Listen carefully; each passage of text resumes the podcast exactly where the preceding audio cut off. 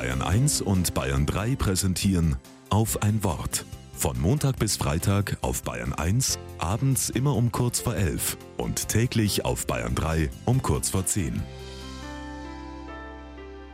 Mit Klaus-Peter Hirt.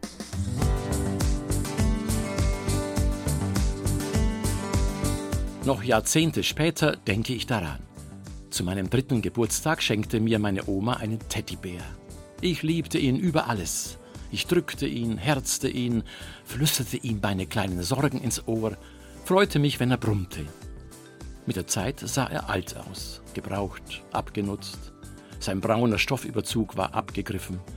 Ein Ohr hatte sich vom vielen Drücken und Herumtragen fast ganz vom Kopf gelöst. Zu meinem fünften Geburtstag wollte mir meine Tante eine große Freude bereiten. Sie schenkte mir einen neuen, schönen, großen Teddybär. Ich war entsetzt. Da half von meiner Mutter auch kein Sei doch vernünftig, jetzt kannst du besser spielen. Die Tante hat es doch gut gemeint. Mit dem neuen Teddybär spielte ich nicht. Ich stellte ihn in die Ecke. Als das Nachbarkind krank war, schenkte ich ihm den neuen Teddybär zu seiner großen Freude.